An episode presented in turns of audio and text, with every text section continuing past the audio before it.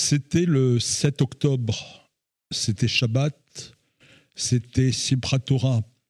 Vers 6h30, des missiles, des roquettes euh, tombent sur le sud d'Israël. Mais ce n'est pas tout. Euh, des terroristes du Hamas vont attaquer, envahir plusieurs localités du sud d'Israël. Et ils vont massacrer 1400 Israéliens, des hommes, des femmes, des enfants, mais aussi des bébés. Et ce n'est pas tout. Ils vont amener avec eux 224 otages qui sont euh, quelque part à Gaza. Mais euh, depuis le 7 octobre, on a découvert euh, des héros complètement anonymes qui ont fait preuve de courage, de résistance et de résilience face au Hamas. Et aujourd'hui, je voudrais vous faire le récit de l'un d'entre eux. Nous sommes à Ofakim. C'est une ville qui a été fondée en 1955 par des juifs qui sont arrivés du Maroc et de Tunisie. Ofakim compte 40 000 habitants. Elle est à 24 km de Beersheba et surtout à 26 km de Gaza. Ce 7 octobre matin, deux camions arrivent à Ofakim. Il y a 14 terroristes. Ils sont venus pour tuer et en quelques heures, ils vont abattre plus de 50 habitants d'Ofakim. Tzal n'est pas présent à Ofakim. À travers les fenêtres, les habitants voient des terroristes abattre à bout portant des gens dans les rues.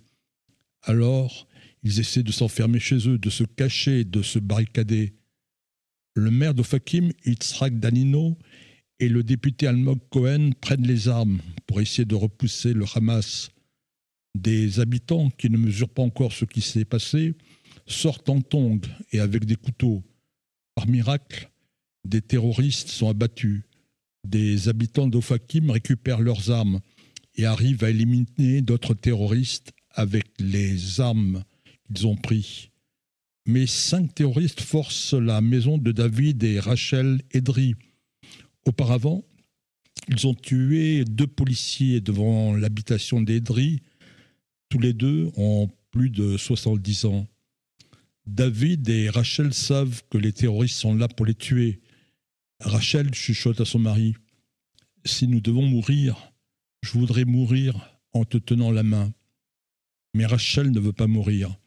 Et elle va trouver une idée incroyable.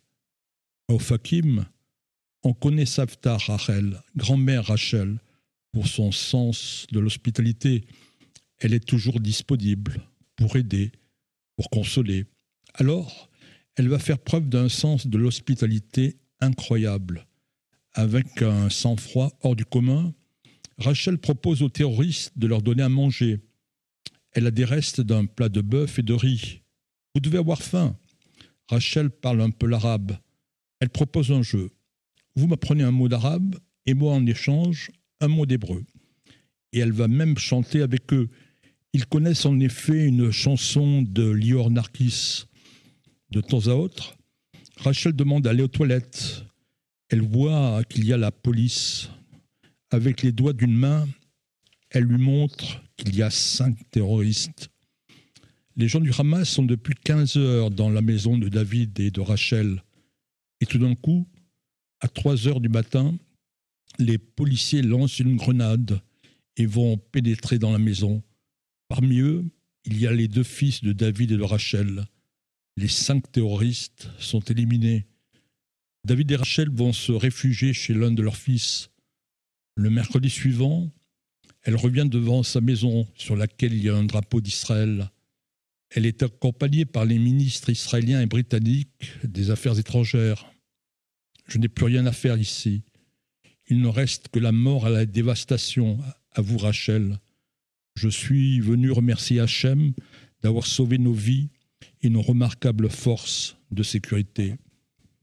Le rabbin Boaz Gross s'agenouille devant la maison. Il ramasse quelques douilles qui traînent sur le sol depuis la fusillade.